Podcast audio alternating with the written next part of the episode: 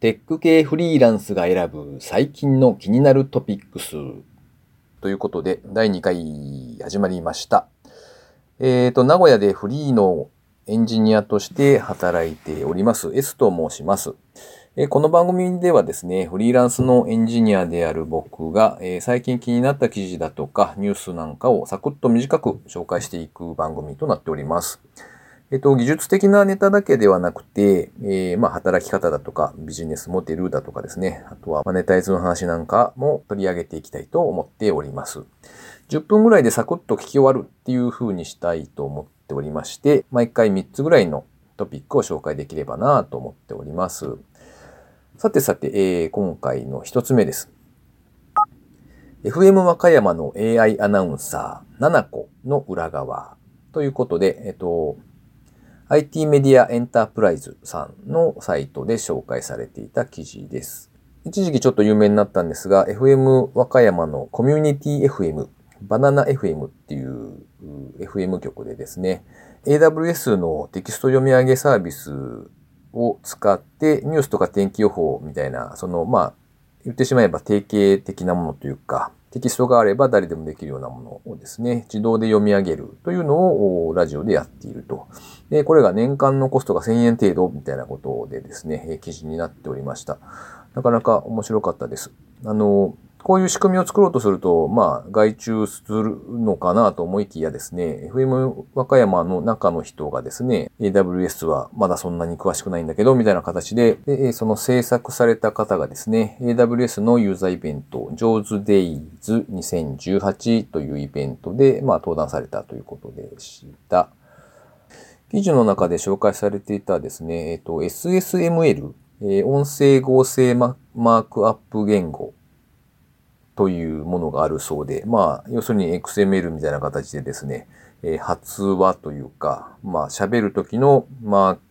クアップをするというものがあるらしく、僕今まで知らなかったので、へえ、そういうものがあるんだなと思って、なかなか興味深く読んでおりました。では、二つ目です。こちらはザ・バージというサイトで紹介されていた、まあ、動画というかですね、まあ、インテルがバウントというスマートグラスの技術を手掛けているというものの紹介をされていました。あの、初めて知ったのはですね、あの、ちょっと前にやっていた日経トレンディ、週刊日経トレンディさんの、まあ、ポッドキャストの中で紹介されていて、へえ、そういうのがあるんだなと思ってちょっと自分で調べてみたんですけども、サイトでですね、動画見てると、本当に普通のメガネなんですよ。で、それで、まあ、レーザーを網膜に照射して、えー、画像が見えるという仕組みだそうで、まあ弱いレーザーではあるということなんですが、なかなか面白いなとは思いつつですね、あの、なんというか、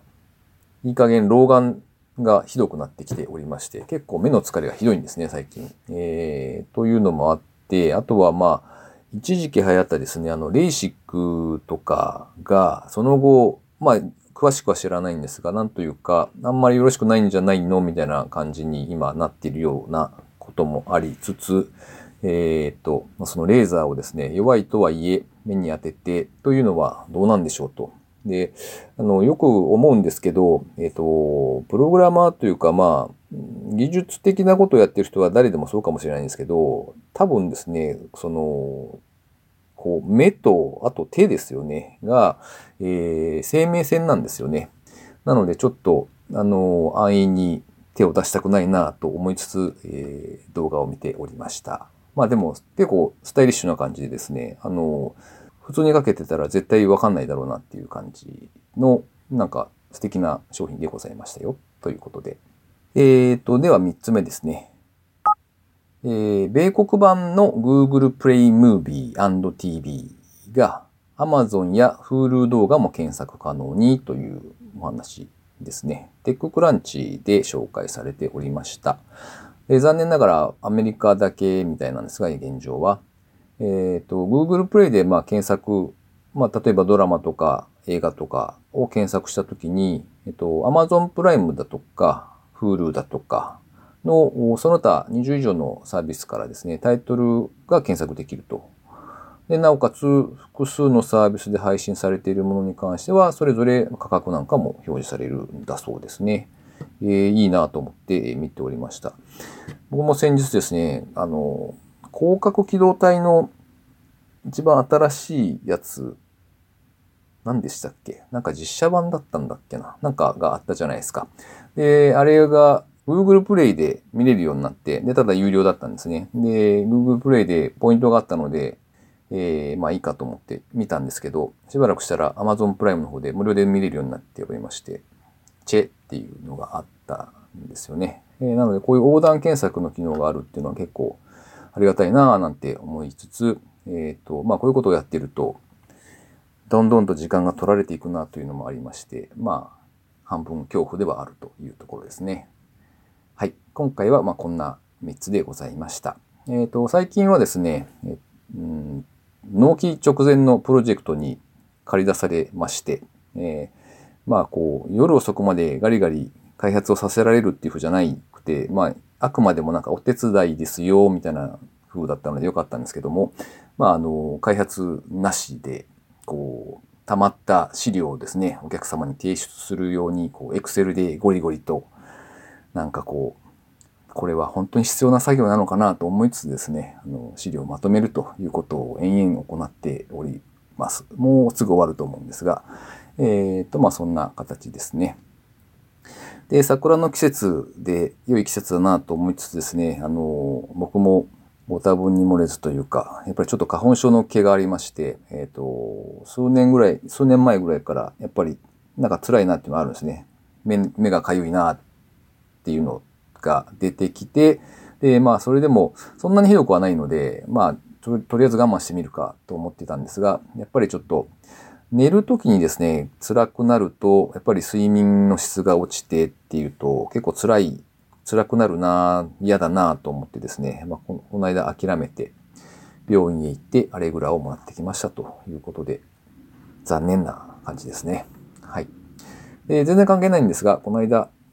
子供たち上が高校1、下が中2ですね、今度。の娘が2人おりまして、で、彼女らとですね、えっと、テレビを見ていたんですが、あの、たまたまやっていたのが、おども TV っていうやつで、あの、E テレですね。NHK の E テレでやってたやつなんですが、なんかすげえちょっと笑いながら見ておりました。なかなか面白いので一度検索してみてください。